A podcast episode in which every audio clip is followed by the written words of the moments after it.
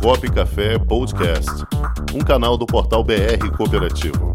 Apresentação: Cláudio Montenegro. Produção: Comunicop.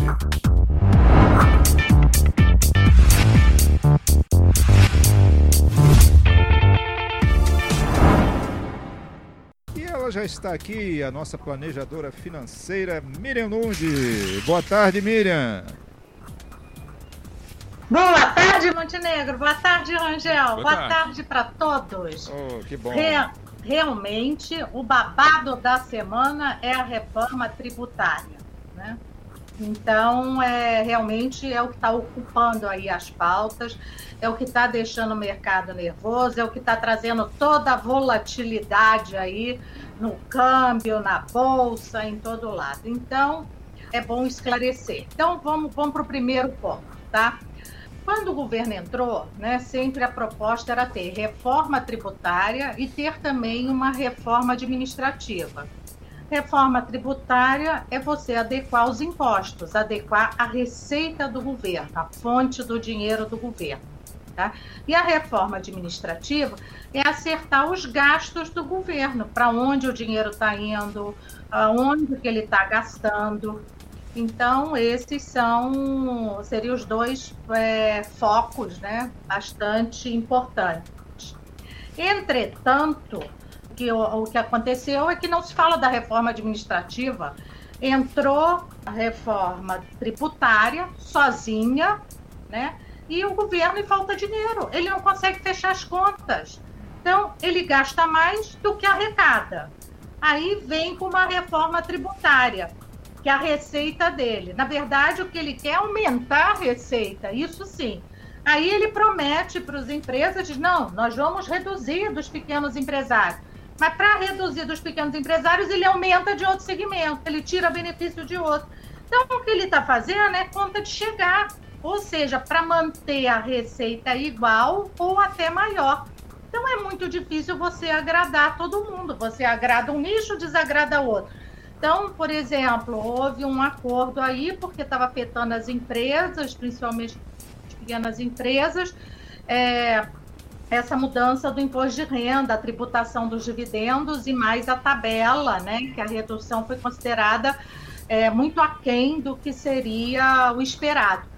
Aí o que, que acontece? Ele vai e apresenta uma nova proposta. Essa nova proposta agradou esse segmento, mas desagradou a siderurgia então, hoje a bolsa está caindo, as ações de siderurgia estão caindo em bolsa. Então, quer dizer, para conseguir realmente um sucesso nessa área tributária, ou o que foi a promessa inicial, é necessário que o governo reduza gastos de algum lugar, né? Para que ele possa realmente fazer uma reforma adequada. Por exemplo, as pessoas físicas, né? Se você trabalha por sua conta, sua conta não, vamos imaginar que você é é, CLT, né? Estou trabalhando numa empresa, né, em algum lugar, e você é beneficiado com o, o aumento da isenção do imposto de renda de 1.903 para 2.500. Só que quando chegar lá na declaração de R no ano que vem, em abril, você foi prejudicado no imposto de renda simplificado. Aí, o que você teve de benefício, você vai ter que entregar de novo.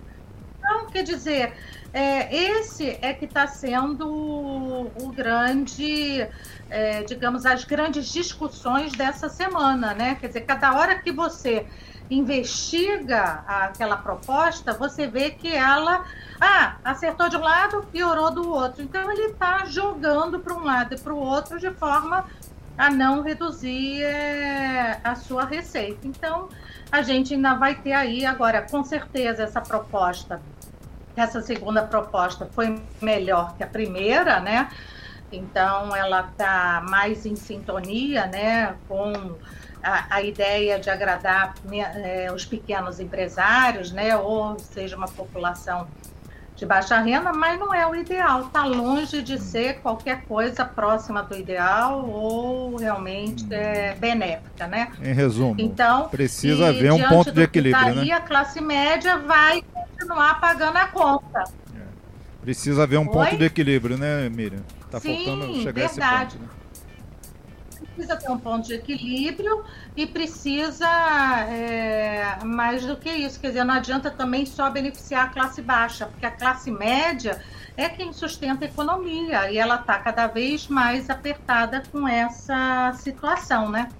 É. Então, gente, vamos ter que continuar a fazer nossa planilhinha, é jeito, olhar né? as nossas despesas, fazer tudo aquilo que o governo não faz, entendeu? Exato. Enquanto a carga Isso, tributária não diminui, o que o governo vamos hoje... fazendo a lição de casa, né, Miriam? É, é verdade. Então, é, é importante que a gente faça esse dever de casa, veja com seu planejado. Mas o que está acontecendo é, agora, né? Eu acho que é importante a gente dizer.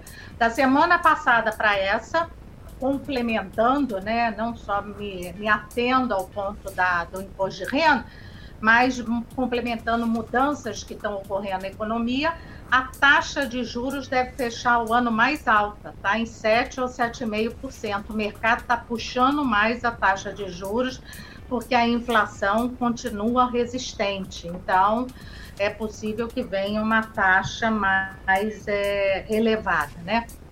E com isso os bancos já estão aumentando o custo dos empréstimos e financiamentos, tá? E volto a salientar, gente, cooperativa de crédito ainda é o melhor lugar para se pegar empréstimo e financiamento. É onde as taxas são mais baixas, principalmente falando do segmento varejo e das pequenas empresas. Notícia boa para os pequenos empresários. Vamos lá? Cooperativa Opa. de crédito e sistemas já estão com Pronamp. Opa, então é já bom. tem o Pronamp para você pegar recursos, complementar recurso barato para os seus investimentos, para suas necessidades. Então, gente, só que esse recurso voa. Então, se você está precisando né, de, de uma ajuda financeira aí para os seus negócios, corra agora para a cooperativa e veja o que, que você precisa de documentação para apresentar. A própria Receita mandou uma carta para cada um, que é, é, que pode ser o público final, é, dando as dicas e já indicando a empresa para pegar esse empréstimo. Existe, então, existe algum teto máximo? Aí, né? Existe algum e, teto máximo? Sim, existe um teto máximo, o teto máximo é 150 mil reais, menos o que se pegou de Pronamp no ano passado. Certo. Tá? Então, esse é o teto definido. Então, é... mas não é muita coisa, mas é, é importante porque dá, dá uma ajuda, é, uma vez que a economia ainda não conseguiu retomar adequadamente, principalmente aqui no Brasil, né, onde a pandemia ainda está é, reduzindo, mas ainda está bastante forte, né? Sem dúvida. Então é, é importante fazer isso aí, né? E, e fazer cada vez mais aquilo que a gente vem falando toda semana, né?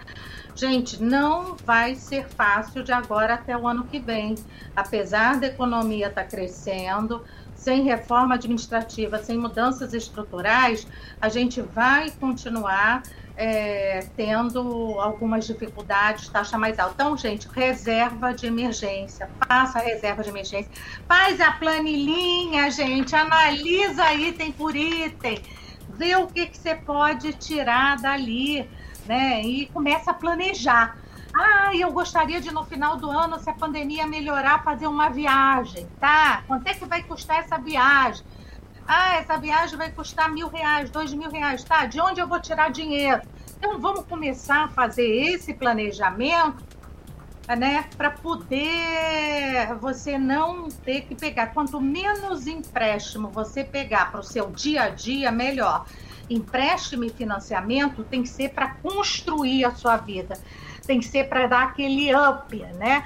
Então eu vou usar um crédito, um financiamento para comprar uma geladeira, para comprar um fogão, para fazer um investimento na minha casa. Então, ou fazer um financiamento imobiliário, eu estou aumentando o meu patrimônio. Então, o empréstimo financiamento ele é bom para isso, para dar esses ups na vida da gente. Agora, não dá para você pegar para despesa rotineira, né? Então, é, não use empréstimo financiamento despesa rotineira e cuidado com o seu consignado, tá? É, o consignado Hoje o limite aumentou para as pessoas poderem. O que é o consignado? É você pegar um empréstimo que vai ser descontado na sua folha de pagamento ou vai ser descontado o seu INSS se você já é aposentado. Gente, é um dinheiro barato, mas não é por isso que você vai pegar o que está disponível. Por quê? Porque se você pegar o que está disponível, vai faltar dinheiro para suas despesas mensais. Então, pegue o menor valor possível e pelo menor prazo. Então, se você pegar um empréstimo, por exemplo, por seis meses, você faz sacrifício seis meses. Daqui seis meses você está liberado, né? Já pode voar. Então, isso é que é importante, gente. Então, a mensagem de hoje é bem-estar financeiro, né? a gente precisa estar tá sempre olhando né, o bem-estar financeiro da gente, qual o grau que está. Né, o seu grau. Vamos imaginar uma nota de 1 a 10. Né? Como é que está o seu bem-estar financeiro? Você consegue ter uma vida tranquila financeiramente ou não? Então, é, se consegue, você está mais próximo do 10. Se você não consegue, sua nota está mais baixa. E isso é um é uma meta que você tem que ter de todo mês buscar um bem-estar financeiro melhor e não ter medo de fazer a planilha. Todo mundo tem medo de fazer planilha, ô Montenegro. Eu acho que você tem também. Porque se faz a planilha, você vai ver para onde o dinheiro está indo. E aí você diz, não quero. Mas você sabe que é libertador isso? Fazer planilha é libertador. Ah, por... sem dúvida porque ah, no primeiro momento você fica com raiva, você não gosta. Ai, é o meu shopping que está estragando a minha vida. Não, não quer. Não, gente, mas é importante você saber exatamente o ralo para onde está indo o seu dinheiro para você poder fazer escolhas. E essas escolhas vão te deixar tão feliz, apesar de no início ser doloroso, Passado um mês, você vai estar tão feliz que você vai ver esse bem-estar financeiro crescendo. Você está menos ansiosa ou ansioso, você se sente mais confiante, você se sente mais feliz, menos nervoso dentro de casa, menos nervoso no trabalho. Então, é, as finanças têm isso. Ela pode piorar a sua vida emocional ou melhorar sua vida emocional se você consegue é, se estruturar. Então vamos tentar, pessoal, vamos fazer aquele esforço de, de anotar. E conta para mim aí o que está acontecendo, quais são as dificuldades que você está tendo, né? Para a gente ajudar vocês a cada vez mais se sentir melhor e mais à vontade com dinheiro, que durante muitos anos foi tabu para gente. Dinheiro não é tabu, dinheiro é necessário. Então, o dinheiro faz parte da vida da gente. Então, tem que ser simples, tem que ser natural, né? E tem que ajudar a nossa felicidade, né? Sem Montenegro? Dúvida, sem dúvida alguma, Miriam. Agora, Montenegro. E aí, como é que está o seu bem-estar financeiro? Queria perguntar seu se bem-estar planilha... financeiro. O, o meu está indo, o meu está tá indo.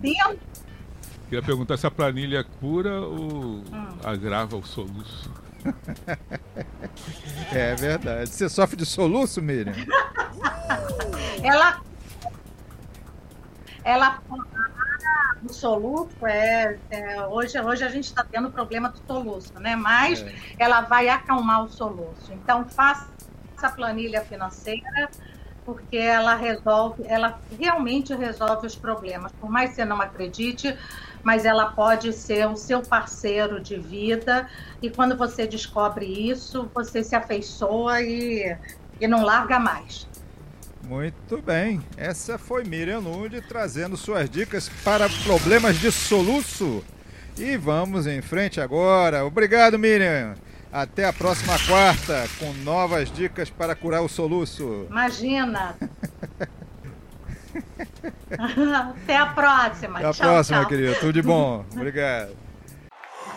Com o esporte aprendi que cooperar é a grande sacada e que as maiores vitórias vêm quando a gente se une. No cooperativismo também é assim. Mais do que um modelo de negócio, o COP é um jeito diferente de empreender e está espalhado por toda parte, do campo à cidade, nos produtos e serviços, facilitando a nossa vida e gerando renda para muita gente. O Guga Kirten e quase 15 milhões de brasileiros já são COP. Vencer você também. Tudo ao seu redor já é. Somos.cop.br